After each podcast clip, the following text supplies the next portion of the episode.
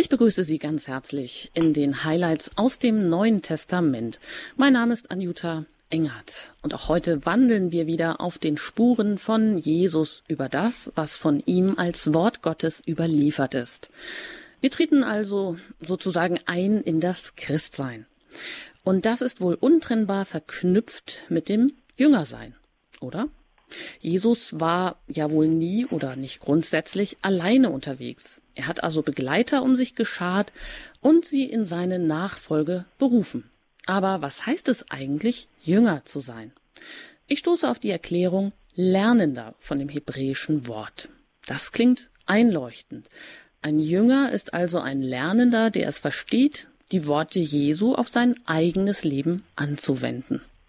Das ist ja schon Herausforderung genug. Aber aus den Jüngern werden ja auch noch Apostel, also Gesandte, Boten Gottes. Die haben nun eine schier übermenschliche Aufgabe, könnte man meinen. Aber Jesus überträgt seine ganze Vollmacht auf sie, damit sie sein Heilswerk in die ganze Welt tragen. Damit haben wir uns auch in der letzten Sendung beschäftigt. Nun ist es wohl entscheidend, dass jeder Jünger, oder es ist eben, darauf kommt es wohl eben nicht an, dass jeder Jünger jetzt ein großer Held nach menschlichem Ermessen wird. Der Schlüssel zur Jüngerschaft ist nach Josef Ratzinger das mit ihm sein sozusagen. Ich zitiere ihn da. Sie müssen von der äußeren zur inneren Gemeinschaft mit Jesus gelangen. Gemeint sind also die Jünger. Etwa so, wie Jesus das vormacht und immer erst im Gebet die Gemeinschaft mit dem Vater sucht oder etwa, wie es beim Evangelisten Johannes heißt, wenn ihr in mir bleibt und meine Worte in euch bleiben, so werdet ihr bitten, was ihr wollt, und es wird geschehen. Dem auf die, denn auf die ausgesandten Jünger warten keine leichten Aufgaben. Jesus klärt sie darüber auf, mit welcher Ablehnung sie rechnen müssen und wie sie damit zurechtkommen können. Das erfahren wir heute.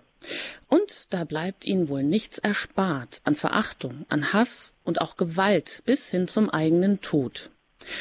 Düster klingen die Ankündigungen der Zukunft der Jünger an. Aber dabei bleibt es nicht. Trost, liebevolle Sorge und eine lebenserfüllende Verheißung sind in den Worten auch eingewoben. Man möchte an die Worte des Paulus denken, der da sagt, werdet stark durch die Kraft und die Macht des Herrn, zieht die Rüstung Gottes an auf dass ihr den listigen Anschlägen des Teufels widerstehen könnt. Denn wir haben nicht gegen Menschen aus Fleisch und Blut zu kämpfen, sondern gegen die Fürsten und Gewalten, gegen die Beherrscher dieser finsteren Welt, gegen die bösen Geister des, des himmlischen Bereichs.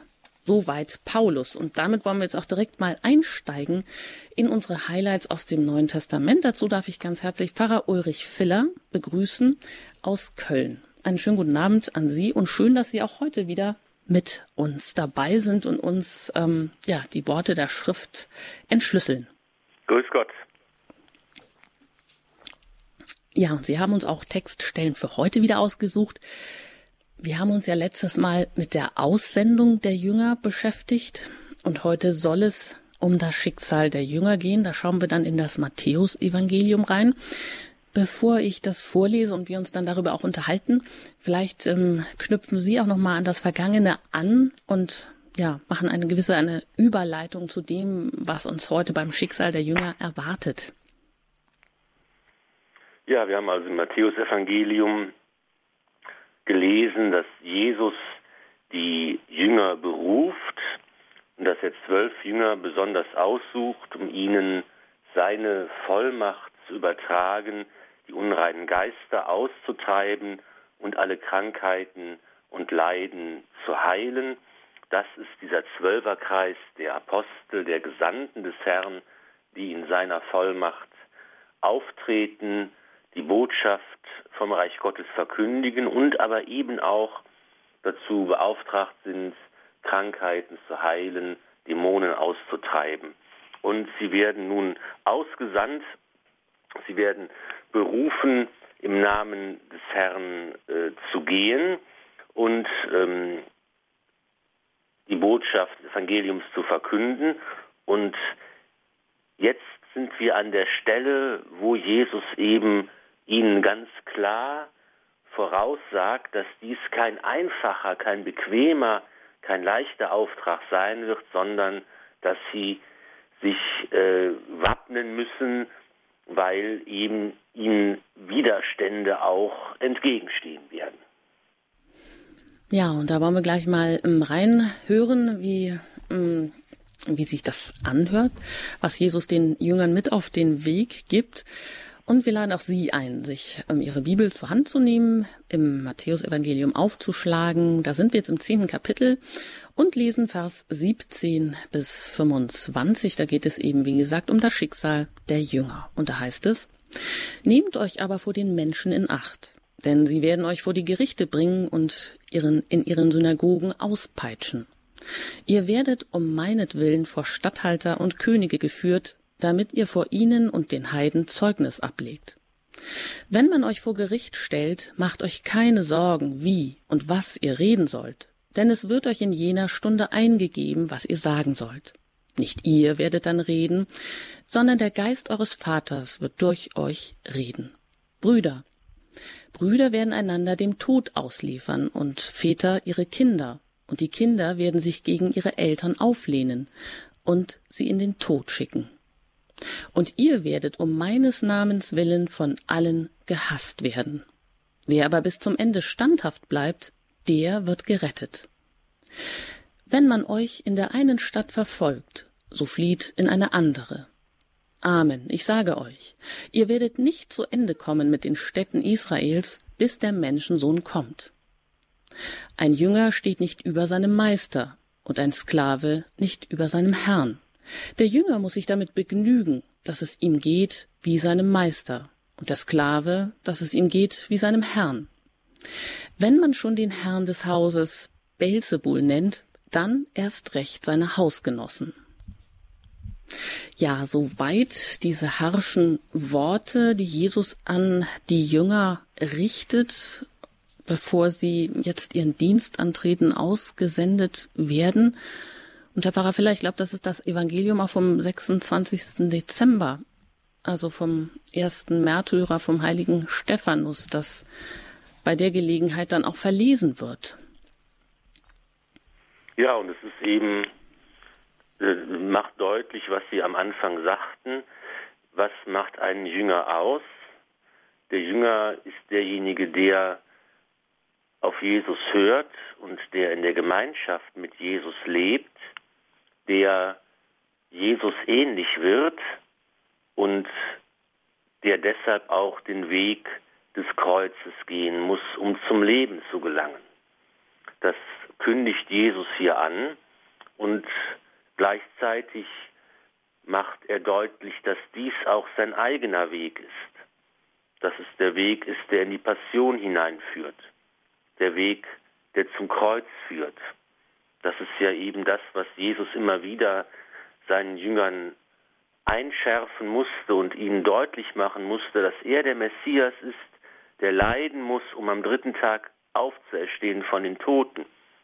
Das ist das, was neu ist, womit keiner gerechnet hat, was die Jünger auch zunächst abgelehnt haben. Das soll nicht geschehen, das darf nicht geschehen, aber das ist eben der Plan, der Heilsplan Gottes, dass der Sohn Gottes leiden muss, um dann am dritten Tag auferweckt zu werden von den Toten. Es ist der Weg des Herrn und der Weg des Herrn muss auch der Weg der Jünger sein. In dieser Rede werden verschiedene Motive verknüpft miteinander. Auf der einen Seite haben wir die Prophezeiung, dass die Widerstände auftauchen, dass man vor Gerichte gestellt wird, vor jüdische Gerichte, aber auch vor römische Gerichte diese Vasallenkönige, die im Auftrag des römischen Reiches herrschen, werden die Jünger des Herrn anklagen und ähm, die Entscheidung, die Jesus fordert, geht hinein bis in die Familienverbände, bis in die engsten Verwandtschaften und die Entscheidung führt dazu, dass man Menschen sich gegeneinander stellen werden. Das ist also hier ein ganz klares Wort. Gott fordert von uns die Entscheidung, Ja zu sagen zu ihm, zu seinem Willen, zu seinem Plan, zu seinem Evangelium. Aber das bedeutet eben auch, dass man auf gewisse menschliche Verpflichtungen keine Rücksicht nehmen darf. Und es ist ein bedrückendes und ein schmerzliches Wort, das Jesus da sagt, dass eben hier durch den Glauben, durch die Jesus-Nachfolge auch menschliche Beziehungen belastet werden.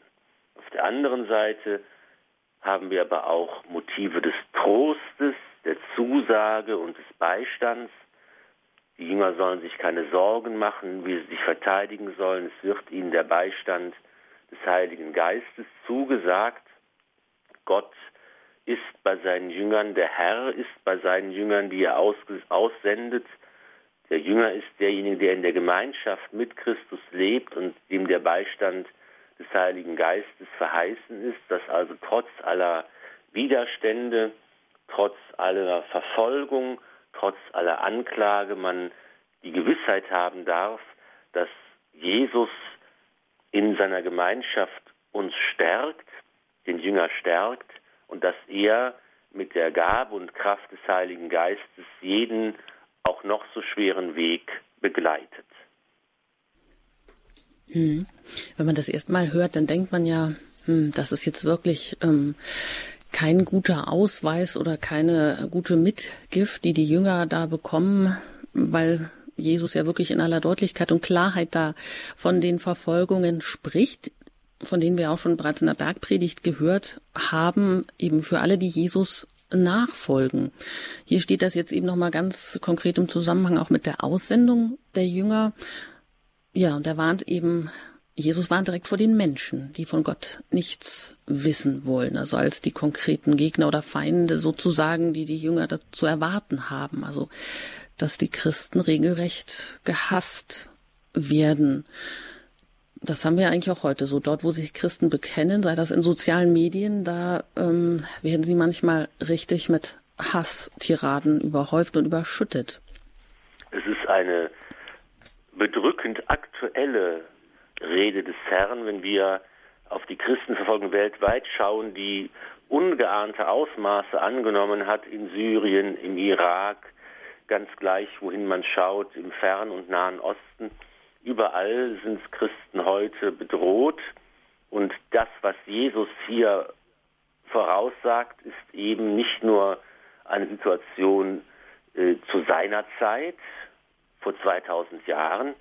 Es ist eine Situation, die sich eigentlich immer in der Geschichte gezeigt hat und die heute so bedrohlich wie vielleicht noch nie gewesen ist. Also heute steht eben die Kirche in vielen Ländern vor dieser Herausforderung, dass Christen, die ihren Glauben bekennen, verfolgt werden, dass sie sich tatsächlich vor den Menschen acht nehmen müssen, dass tatsächlich dass die Entscheidung für Christus und das Bekenntnis zu ihm die Menschen in schwerste Bedrängnisse bringt. Das ist also eine ganz aktuelle Situation, in der die Kirche heute steht. Aber ist das eigentlich nochmal hier die ähm, Adresse? Geht an die Jünger, an die Apostel, also an die, die besonders von Jesus ausgewählt sind? Können wir das so direkt auf ähm, uns alle ummünzen, diese Botschaft, auch die Ankündigung, dass wenn wir Jesus nachfolgen, dass wir damit rechnen müssen, verfolgt zu werden, auch ausgepeitscht, gehasst, verachtet zu werden? Könnte man sagen, ist jeder so ähm, in der Lage, das auf sich zu nehmen oder gilt das doch eher nur für den engsten Kreis? Zunächst einmal wird hier der Kreis der Apostel angesprochen, aber ich denke, dass es eben nicht nur etwas, das die Apostel und ihre Nachfolger, die Bischöfe oder die Priester angeht, sondern hier wird eine grundsätzliche christliche ähm, Existenz angesprochen. Wir alle sind ja Jünger des Herrn, wir sind durch die Taufe und Firmung Christus äh, verbunden worden, wir sollen ihm ähnlich sein. Und das gilt deshalb auch für jeden Christen, dass er den Weg Christi gehen muss, dass er das Kreuz tragen muss. Das ist ja auch an anderer Stelle, wo Jesus sagt, wer mir nachfolgen will, muss sein Kreuz auf sich nehmen. Christus macht deutlich, dass eben hier, wie er es ausdrückt, der Jünger muss sich damit begnügen, dass es ihm geht wie seinem Meister und der Sklave, dass es ihm geht wie seinem Herrn und der Christ muss eben sich damit begnügen, dass sein Weg der Weg Christi ist. Und das ist eben der Weg, auf dem uns auch das Kreuz erwartet. Es ist der Weg, auf dem es irgendwann heißt, dass wir sterben müssen. Aber andererseits ist uns eben die Verheißung gegeben, dass wir auf diesem Weg nicht alleine sind, sondern dass wir eben als Jünger, als Nachfolger des Herrn die Gewissheit haben, dass Christus uns auf diesem Weg begleitet und dass, wenn es gilt, das Kreuz zu tragen, in welcher Form auch immer, Christus bei uns ist, um uns zu helfen und dass unser Kreuz, unser Leid, unser Schmerz sinnvoll und zur Quelle des Segens werden kann, weil wir ihn mit dem Schmerz des Herrn verbinden und dass, wenn es gilt zu sterben, wir in den Tod des Herrn hineinsterben, um am Ende das Leben zu erben, das Gott uns verheißen hat. Dass also auf der einen Seite allen Christen gesagt wird, du hast keinen einfachen und bequemen und sorglosen Weg zu erwarten, dein Weg ist der Weg des Herrn, aber du kannst ihn gerade deshalb gehen und Ja sagen dazu, weil du weißt, du bist nicht alleine, sondern der Herr begleitet dich. Hm. Das ist natürlich jetzt für manch einen ein schwacher Trost. Vielleicht, hm, weil man ja doch immer erst einen Vorschuss an Vertrauen geben muss. Man ist, man kommt in die Situation hinein, man wird vielleicht schon verleumdet, man wird schon gehasst, man wird schon verachtet oder auch noch schlimmer, man wird ins Gefängnis geworfen. Man kann eben wirklich, äh, ja, man muss erstmal so eine Blankovollmacht ausstellen, einen Vertrauensbonus geben und daran glauben können, dass, dass äh, die Verheißung dann wahr wird, wie Jesus hier den Jüngern mit auf den Weg gibt, eben nicht nur alleine zu sein, eben aber auch als besonderen Beistand den Heiligen Geist zu bekommen, der dann auch ähm, für einen selber streitet oder redet oder ähm, erfüllt, also dass man da jetzt keine Sorge haben muss. Aber da ist man natürlich schon, da hat man diesen Schritt ja schon getan, man ist schon mittendrin im, ich sage mal, im Kampf, ja, so wie der heilige Stephanus vielleicht, der gesteinigt wird und in dem Moment vom Heiligen Geist erfüllt wird und im Todeskampf noch für seine Verfolger betet, aber ja, da gruselt es einen vielleicht schon, ob man diesen Mut, diese Kraft haben wird, auch wenn es natürlich heißt, dass man selber nicht die Kraft haben muss, aber den Mut muss man ja trotzdem erstmal aufbringen. Auf der Seite ist aber auch so, dass eben meine eigene Erfahrung in der Pastoral, in der Pfarrgemeinde mir zeigt, dass man das nicht zu theoretisch auch äh, diskutieren darf, sondern dass eher äh, die Erfahrung lehrt, dass viele, viele Menschen mir sagen, Herr Pastor, wenn ich einen Glauben nicht hätte, hätte ich diese schwere Zeit nicht bewältigen können. Dass also schon die Erfahrung von vielen Christen darin besteht, dass dieser Trost und diese Hilfe, die aus dem Glauben herauskommt, spürbar wird. Und dass eben, wenn die Anfechtungen kommen, wenn äh, man das Kreuz in welcher Form auch immer, sei es in Form einer Krankheit, sei es, dass ein lieber Mensch gestorben ist oder was auch immer, dann wird schon deutlich, dass ganz viele Menschen sagen, ich habe diese Kraft, ich habe diese Erfahrung gemacht, dass der Glaube trägt, dass ich auch vom Gebet anderer mitgetragen werde und dass eben dann die Situation erträglich wird und ich damit umgehen kann. Also ich glaube schon, dass ähm, dass das eben eine Erfahrung ist, die sicher viele Hörer auch äh, werden bestätigen können, dass tatsächlich der Glaube trägt und äh, dass das, was Jesus hier prophezeit und verheißt, dass das also auch ein gangbarer Weg ist. Mhm. Klar, wichtig, dass Sie das natürlich auch noch mal äh, hervorheben und auch aus der äh, Erfahrung, auch der Gemeindesituation. Und da kann man vielleicht auch noch eben ein Anbringen, dass es ja bei der Nachfolge Jesu eben nicht äh, auf irgendwelche besonderen Qualitäten ankommt, auf die Abstammung und Herkunft sowieso schon gar nicht. Eben worauf kommt es an? Äh, ja, eigentlich, das ist eigentlich offen für jedermann. Es kommt ja wohl eben nicht auf die übermenschliche Willenskraft oder nicht auf die ja super tolle Leistung an, die wir dann jetzt erbringen müssen, ähm, oder auch nicht auf die eigene Schwachheit, sich des Glaubens jetzt zu schämen, sondern es scheint ja wohl eher dass äh, wir durchsichtig werden oder durchlässig werden für Gott, der dann in uns handeln kann oder dass wir den Heiligen Geist in uns entdecken oder ihm Raum geben. Das heißt, worauf kommt es in erster Linie an? Auf das Offensein? Das, scheint ja nicht so ganz einfach zu sein. Offen zu sein für den Geist Gottes. Ja, man muss eben beides zusammen sehen. Auf der einen Seite ist hier den Texten wir betrachten, die Ankündigung der Verfolgung, nehmt euch vor den Menschen in Acht, aber davor steht eben auch die, die Zusage, dass die Vollmacht übertragen wird, dass eben die Apostel und Jünger nicht aus eigenem heraus unterwegs sind mit ihrer eigenen Idee, mit ihrem eigenen Worten, mit ihrer eigenen Botschaft, sondern dass sie eben die Vollmacht von Christus bekommen, dass sie beschenkt werden und dass sie eben auf diese Weise praktisch durch, wie Sie es gesagt haben, durchlässig werden für Christus, dass sie Werkzeuge werden, durch die Jesus handeln kann in der Welt, weil sie eben in seiner Kraft und in seinem Namen predigen, die Kranken heilen, Dämonen austreiben. Und je mehr sie in dieser Weise Werkzeuge werden, durch die Jesus handelt, und je mehr sie durchlässig werden für ihn und je mehr sie Christus ähnlich werden, umso größer werden die Widerstände sein. Umso größer werden die Schwierigkeiten werden, umso mehr werden sie Menschen ablehnen. Das ist, machen wir die Erfahrung doch in unserem eigenen Leben auch immer wieder, dass das Heilige, das Fromme, das Bescheidene, das Liebevolle, das sich Hingebende, dass, dass das alles immer wieder auch Widerstände der Welt in, in allen möglichen Formen provoziert. Und ja, und das, das geht sogar so weit. Hm dass es Familien spaltet. Und das ist, glaube ich, jetzt ja auch hier der Gipfel. Also man muss sogar ähm, damit rechnen, dass ähm, Eltern die Kinder äh, verleumden oder Geschwister gegeneinander auftreten oder der eine den anderen verrät. Also dass dieser diese Spaltung und dieses Schwert sozusagen, dieses äh, was trennt und spaltet, mitten durch die eigene Familie geht.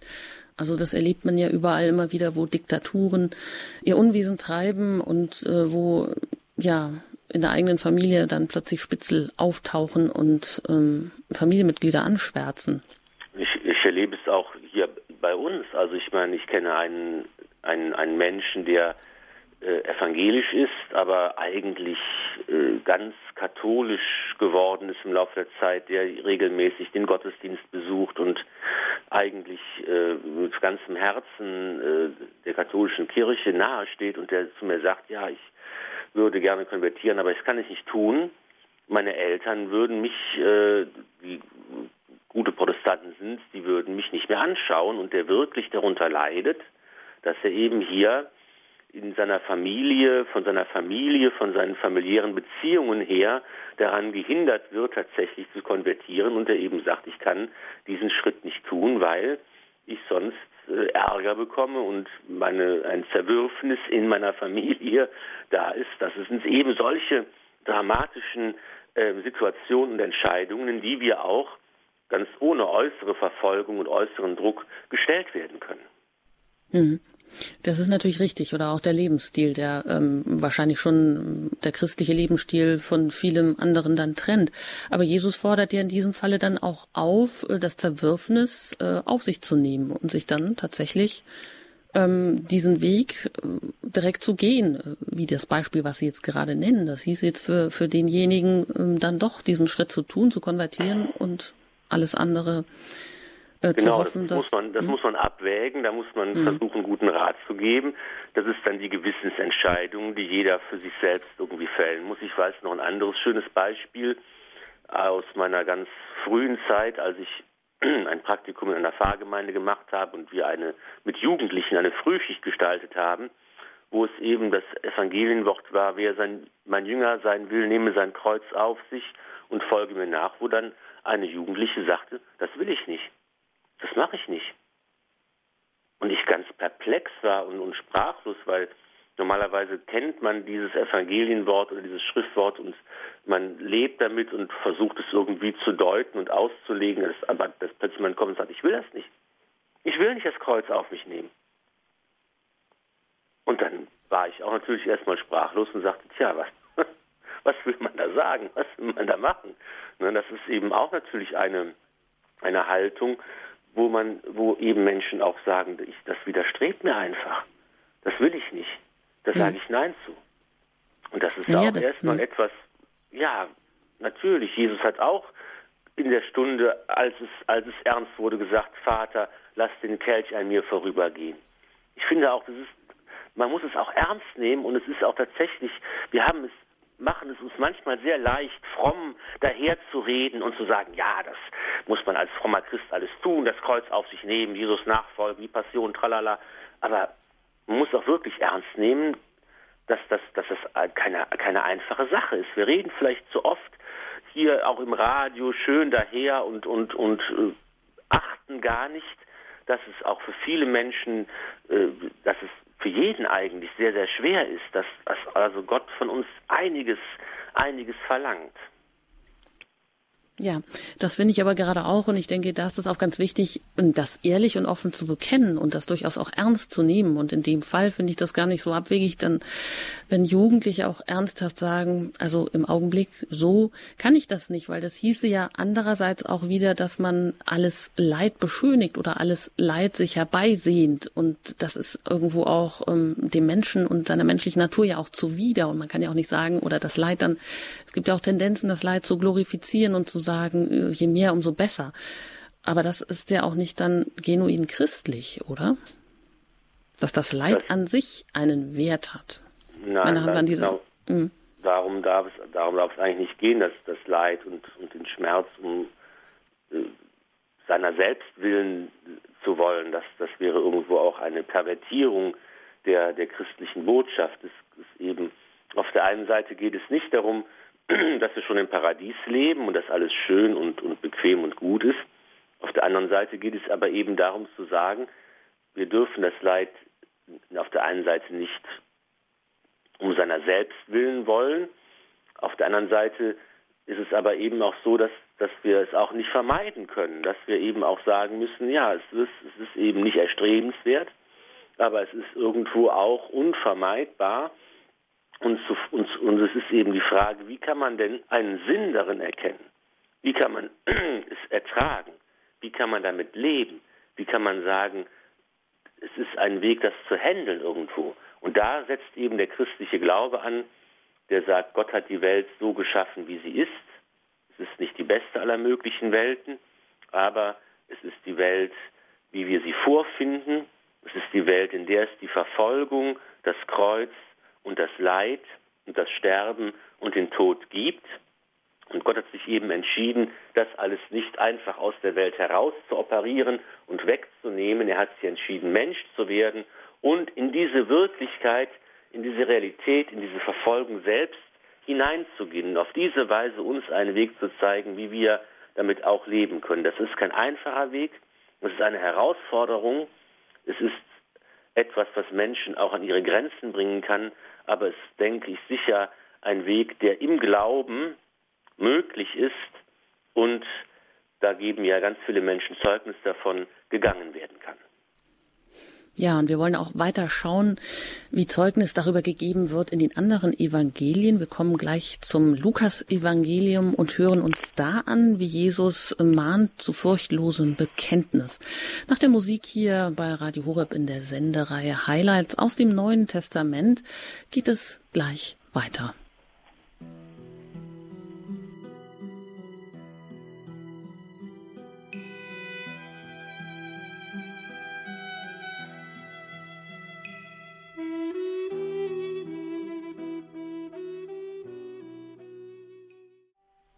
Ich bin im Gespräch mit Pfarrer Ulrich Filler aus Köln.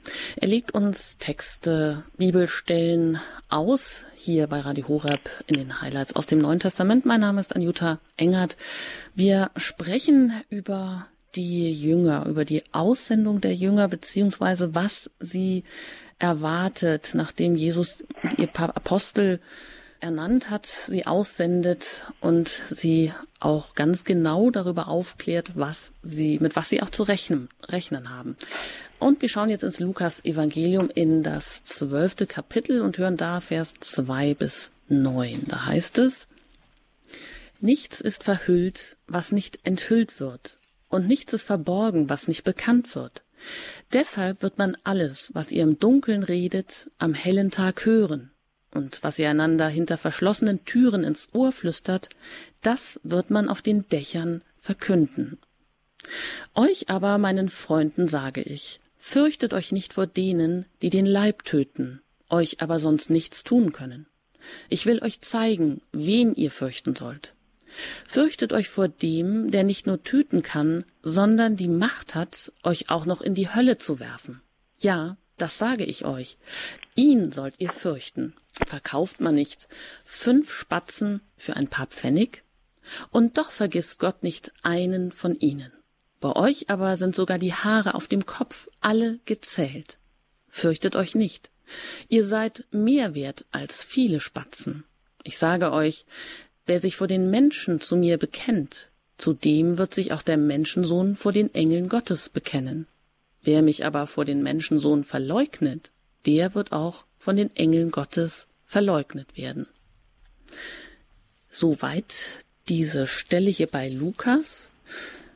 Wieder geht es um eine Mahnung zu furchtlosem Bekenntnis. Jesus redet zu seinen Jüngern. Was aber genau ist eigentlich gemeint mit dem, mit dem Verhüllten, mit dem Verborgenen? Also das, was die Jünger jetzt noch im Verborgenen verkünden, wird einst ans Licht kommen und überall wird die Wahrheit, die Botschaft Jesu verkündet werden. Heißt es das? Oder steckt noch mehr dahinter? Ja, es ist ja ein kleines Wortspiel, verhüllt und enthüllt, verborgen und bekannt, dunkel und hell, heimlich und offen, das wird so gegenübergestellt.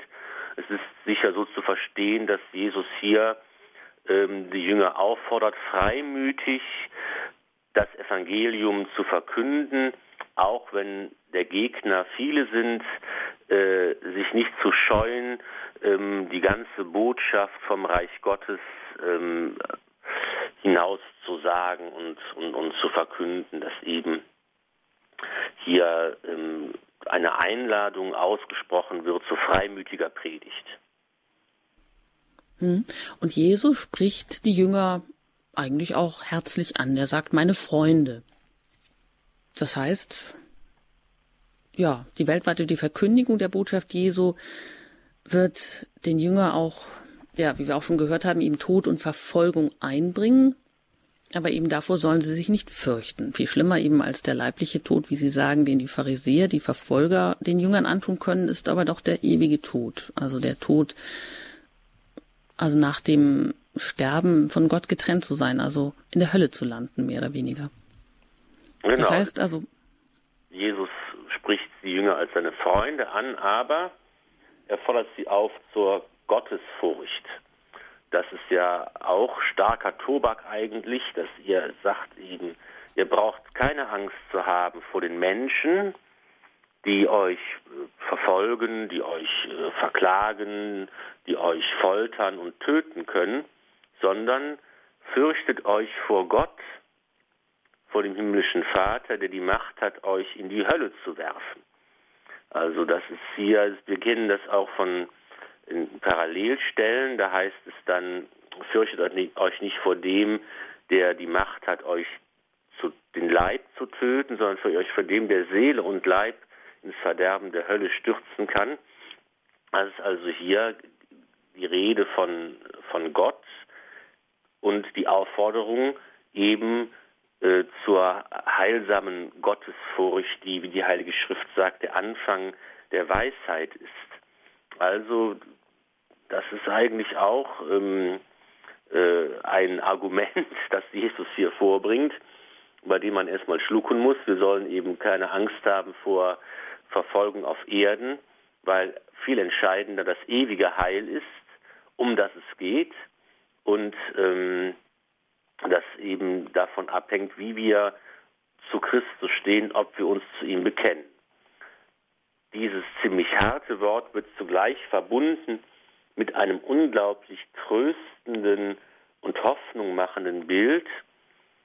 Ähm, wenn Gott sogar sich um die Spatzen kümmert, die man für ein paar Pfennige verkauft, umso mehr wird er sich um den Jünger kümmern, um den, der Jesus nachfolgt. Und die Haare auf unserem Kopf sind sogar alle gezählt. Wir sind viel mehr wert als viele Spatzen. Also das ist doch die Gewissheit, dass Gott uns nicht vergessen hat, dass Gott uns anschaut, dass er uns besser kennt, als wir uns selber kennen, dass wir trotz aller Anfechtungen, trotz aller Verfolgung, trotz aller Schwierigkeiten in seiner guten Hand geborgen sind. Und das ist eine, ein wunderbarer Trost, der uns hier geschenkt wird, direkt nach dieser Mahnung zur Gottesfurcht.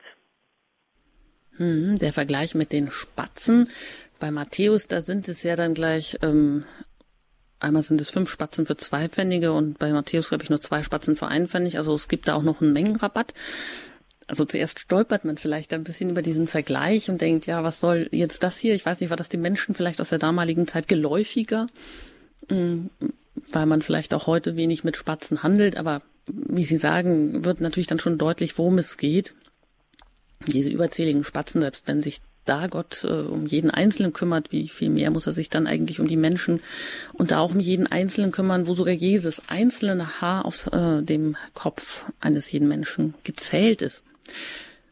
Mm, aber dieses Evangelium oder dieser diese Stelle hier ist ja nochmal sozusagen eine Steigerung von dem, was wir gerade gehört haben, was Sie ausgesucht haben ähm, bei, ähm, bei Matthäus.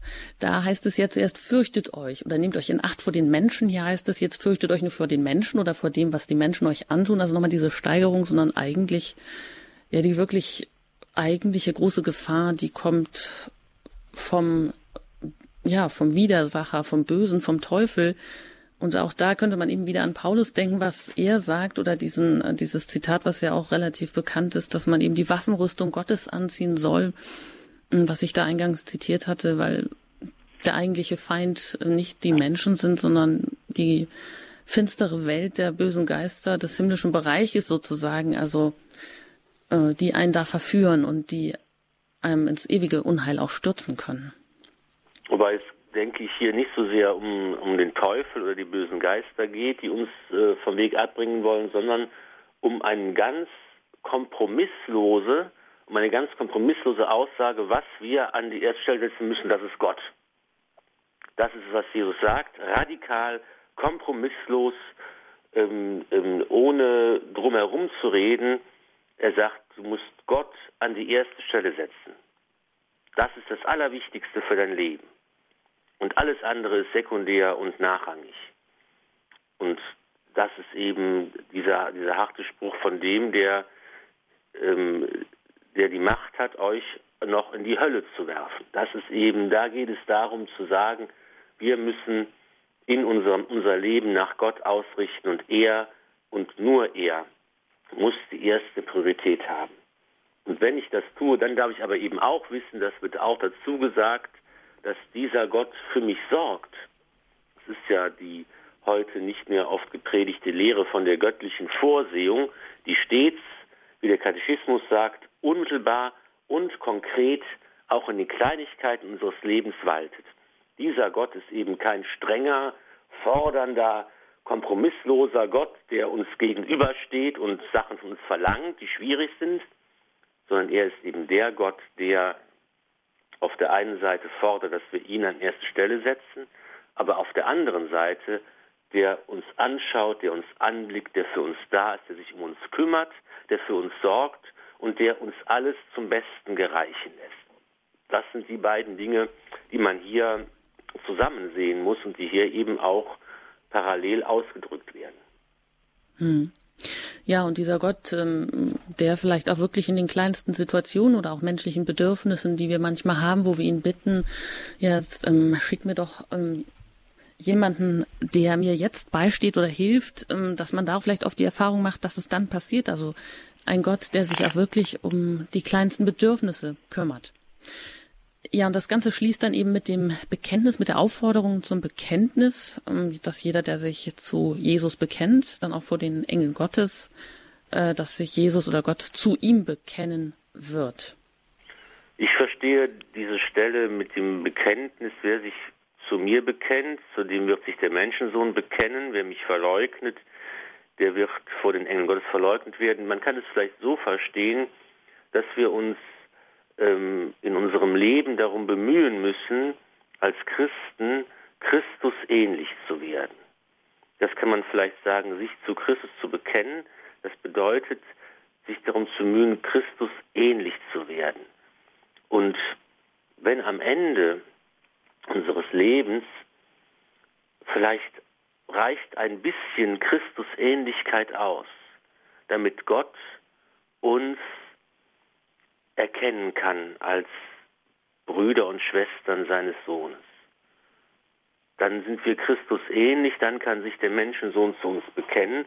Wenn aber in meinem Leben gar keine Christusähnlichkeit vorhanden ist, dann können wir nicht als Brüder und Schwestern des Herrn erkannt werden, dann kann sich der Menschensohn nicht zu uns bekennen. Ich denke, das ist vielleicht für uns ein Zugang zu diesem Schriftwort, dass wir, dass es eben darum geht, dass wir eine Christusähnlichkeit erreichen sollen und dass sich zu Jesus zu bekennen eben nicht nur bedeutet, dass wir unseren Glauben bekennen als Christen, wie wir es im Credo der Messe tun, oder dass wir den Glauben bekennen, wenn wir im Bekanntenkreis oder Freundeskreis gefragt werden, dass wir uns hier zu, zu Gott äh, bekennen sollen, natürlich, aber eben auf, dass wir nicht aus der Kirche austreten sollen oder, oder so etwas klar, aber dass es eben auch darum geht, dass wir versuchen sollen, durch unseren Glauben, durch unser Leben, durch unser Gebet, durch unsere Handlungen und Haltungen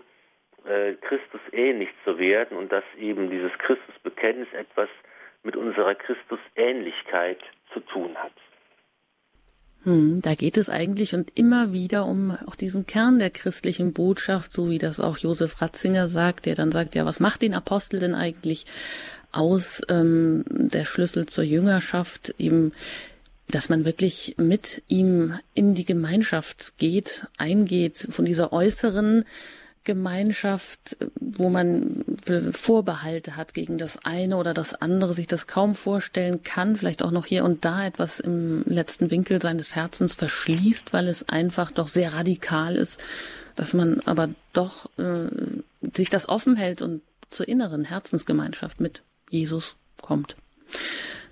Ja, vielleicht können wir das hier so stehen lassen an der Stelle und mh, weiter schauen wie wir das auch bei Matthäus schon gehört haben, äh, gleich noch in die Stelle bei Lukas im zwölften Kapitel, Vers 51 bis 53. Da geht es nochmal um diesen Zwiespalt, den äh, Jesus mit seiner Botschaft letztendlich unter die Menschen bringt. Nach der Musik geht es hier weiter bei Radio Horeb in der Sendereihe Highlights aus dem Neuen Testament.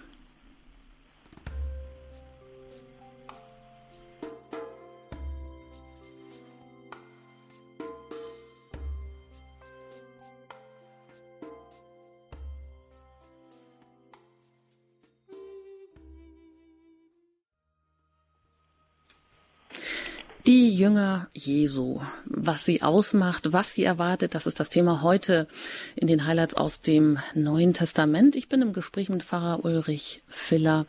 Er legt uns jeweils die Bibelstellen aus. Mein Name ist Anjuta Engert und wir kommen zur dritten Stelle, die wir uns heute anschauen, nämlich ähm, bei Lukas im zwölften Kapitel Vers 51 bis 53. Da heißt es. Meint ihr, ich sei gekommen, um Frieden auf die Erde zu bringen? Nein, sage ich euch, nicht Frieden, sondern Spaltung. Denn von nun an wird es so sein, wenn fünf Menschen im gleichen Haus leben, wird Zwietracht herrschen. Drei werden gegen zwei stehen und zwei gegen drei, der Vater gegen den Sohn und der Sohn gegen den Vater, die Mutter gegen die Tochter und die Tochter gegen die Mutter, die Schwiegermutter gegen ihre Schwiegertochter und die Schwiegertochter gegen die Schwiegermutter. Soweit die Worte hier aus dem Lukas-Evangelium. Ja, auch das ist ja erstmal sehr harsch, sehr abschreckend. Jesus ist also gekommen, nicht um Frieden zu bringen, sondern Entzweiung. Da leuchtet das vielleicht irgendwo ein, ein rotes Lämpchen auf im Gedächtnis, wo wir uns doch an Stellen erinnern, wo es doch genau das Gegenteil heißt, wo es doch heißt, Jesus ist gekommen, um Frieden zu bringen. Genau, das ist eben etwas, das man so gar nicht äh, vermuten und denken würde. Man meint, es ist ja falsch, es müsste eigentlich andersherum sein. Und das ist eigentlich auch gar nicht unsere Verkündigung und ähm, das widerspricht doch eigentlich allem, wo man meint, dass äh, mit dem Christentum, äh, was mit dem Christentum zu tun hat. Und äh, hier warnt der Herr eben vor falschen äh, Vorstellungen von, sein, von seinem Kommen und von seiner von, von seiner Botschaft und von, von, von, von seinem Wirken und von seiner Mission. Also er räumt hier mit falschen äh, Vorstellungen auf und er sagt eben ganz deutlich, ich bin gekommen, um die Menschen aufzurufen, sich zu entscheiden. Und das führt nicht dazu, dass Friede, Freude, Eierkuchen herrscht überall, sondern es führt dazu, dass es Spaltung gibt. Ähm, als ähm, vier Wochen nach der Geburt des Herrn Maria und Josef das Kind zum Tempel bringen und äh, Hannah und Simeon kommen, da sagt bereits der greise Simeon über das Kind, in dem er den Messias erkennt, äh, dieser führt dazu, dass ähm, viele zu Fall kommen werden in, Israel. Ähm, der Messias des Herrn ist derjenige, an dem sich die Geister scheiden. Und das ist eben dieses Motiv der Entscheidung, was wir schon eben auch angesprochen hatten.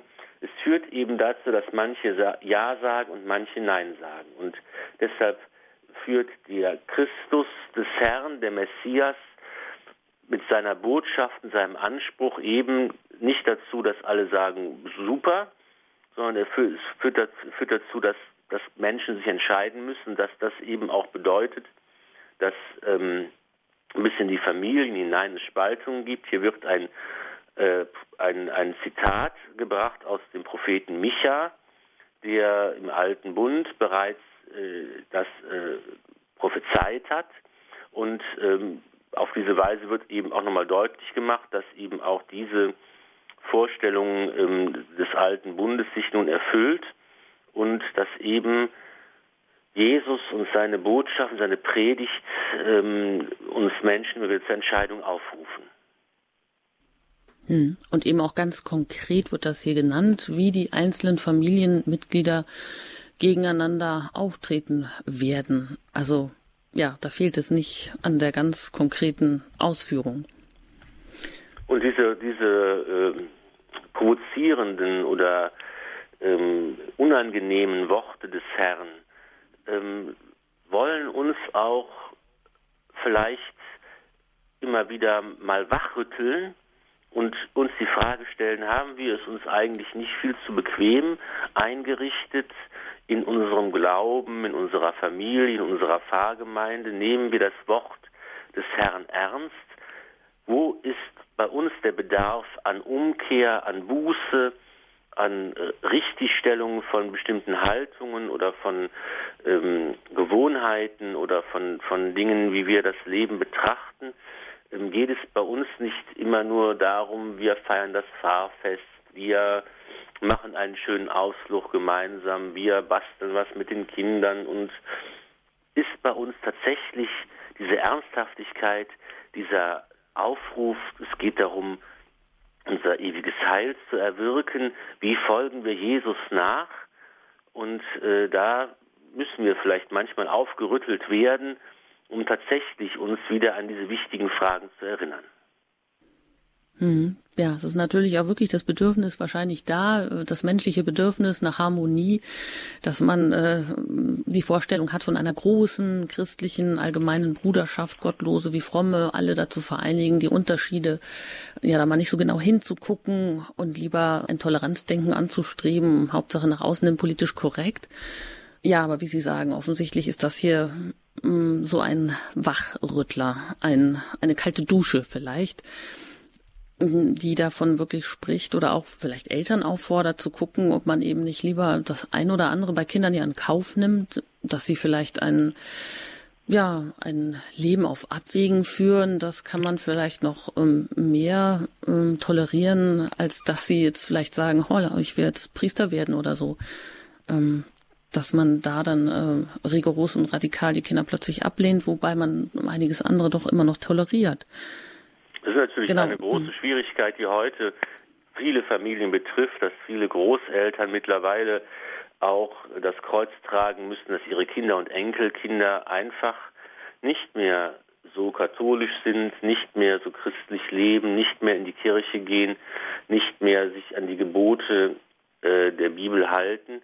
Es ist ja eben auch für viele Eltern heute eine große Schwierigkeit, ihre Kinder christlich zu erziehen.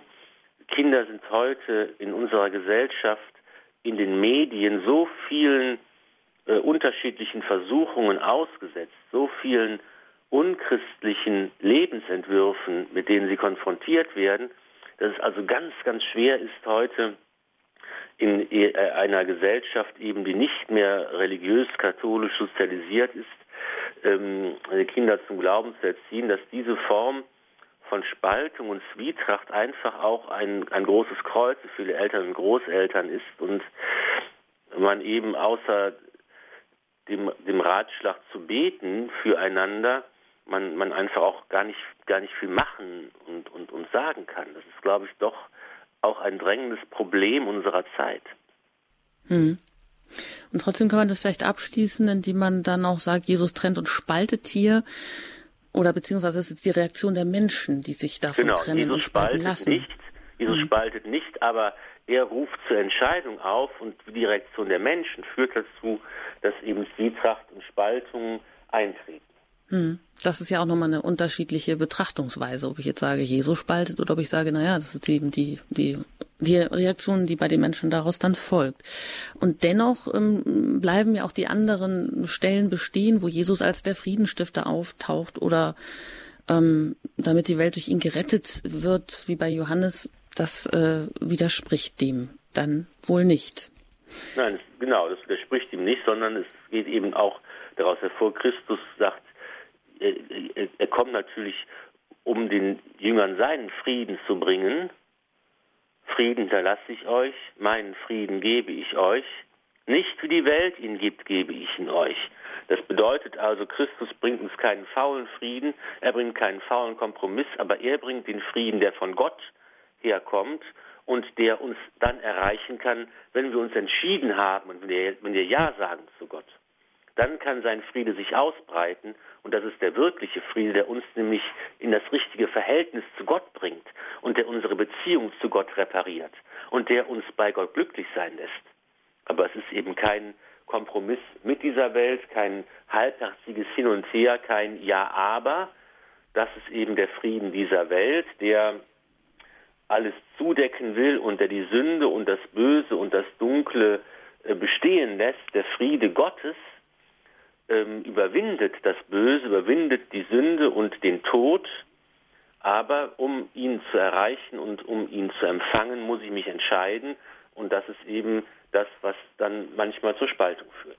Hm. Und weil es jetzt einfach hier in diese in diesen thematischen Abschnitt, den Sie uns da rausgesucht haben, gut passt, möchte ich noch die anderen beiden Stellen ähm, vielleicht zusammenfassen und vorlesen. Da gehen wir nochmal zurück ins Matthäusevangelium, weil es da auch nochmal um diese Bedingungen der Jüngerschaft geht und wie Jesus diese Rede dann abschließt ähm, und vor allem um diese natürlichen Familienbande ja, Trennung und Zerwürfnis innerhalb der Familie. Und hier sagt er ihm auch, dass die Familie nicht über Jesus stehen darf. Da heißt es also bei Matthäus 10, Vers 37 mh, mm, bis, ja, bis zum Schluss, bis Kapitel 11, 1. Wer Vater oder Mutter mehr liebt als mich, ist meiner nicht würdig. Und wer Sohn oder Tochter mehr liebt als mich, ist meiner nicht würdig. Und wer nicht sein Kreuz auf sich nimmt und mir nachfolgt, ist meiner nicht würdig. Wer das Leben gewinnen will, wird es verlieren. Wer aber das Leben um meinetwillen verliert, wird es gewinnen. Wer euch aufnimmt, der nimmt mich auf. Und wer mich aufnimmt, nimmt den auf, der mich gesandt hat. Wer einen Propheten aufnimmt, weil es ein Prophet ist, wird den Lohn eines Propheten erhalten. Wer einen Gerechten aufnimmt, weil es ein Gerechter ist, wird den Lohn eines Gerechten erhalten. Und wer einem von diesen Kleinen auch nur einen Becher frisches Wasser zu trinken gibt, weil es ein Jünger ist, Amen, ich sage euch, er wird gewiss nicht um seinen Lohn kommen. Als Jesus die Unterweisung der zwölf Jünger beendet hatte, zog er weiter, um in den Städten zu lehren und zu predigen. Soweit die Worte der Schrift, also hier nochmal das fulminante Ende auch wieder ganz radikal, keine natürlichen Familienbande dürfen den Jünger von der absoluten Treue zum Herrn abhalten. Also Jesus ist wichtiger als Vater, Mutter, Sohn, Tochter. Ja, das mag uns auch nicht so richtig schmecken. Das ist eben genau wieder diese Radikalität, Gott an die erste Stelle zu setzen. Es ist im Grunde genommen das, was sich äh, von den ersten Büchern der Bibel, wo die zehn Gebote aufgeführt werden. Das erste Gebot, ich bin der Herr dein Gott, das ist genau dieselbe Radikalität. Gott muss an, auf den ersten Platz und da gibt es überhaupt äh, keine andere Möglichkeit, das zu machen. Das ist eben das, was Jesus auch jetzt von seinen Jüngern fordert, von uns fordert, dass wir eben hier ihn äh, an die erste Stelle setzen sollen und alles andere ihm unterordnen sollen. Und ähm, gleichzeitig wird hier äh, auch wieder deutlich gemacht, dass wenn ich das tue, ich aber eben auch in der Gemeinschaft mit ihm lebe und aus dieser Gemeinschaft heraus das schaffen kann. Mhm. Und ganz konkret eben äh, sagt er ja dann nochmal, also wer den Boten sozusagen des Herrn aufnimmt, der nimmt eben auch gleichzeitig den auf, der die Boten gesandt hat. Und das lässt sich letztendlich zurückverfolgen bis zum himmlischen Vater. Warum wird das jetzt hier nochmal so aufgedröselt? Nach einem Propheten, nach einem Gerechten? Es ist im Grunde genommen das, was Sie eingangs sagten, was äh, Papst Benedikt in seinem äh, Jesusbuch auch geschrieben hat. Wer ist ein Apostel? der in der Gemeinschaft mit Jesus lebt. Und diese, das sind jetzt ja Bilder für diese Gemeinschaft, dass wir im Grunde genommen in der Gemeinschaft mit dem Herrn, der Gemeinschaft mit dem himmlischen Vater leben, wenn wir ähm, miteinander, füreinander da sind und, und glauben. Das ist ja eine, mhm. eine, eine große und, und äh, tröstende und hoffnungsvolle Verheißung. Das ist es auf jeden Fall. Und äh, dennoch bleiben natürlich auch die ganz radikale Forderungen hier bestehen.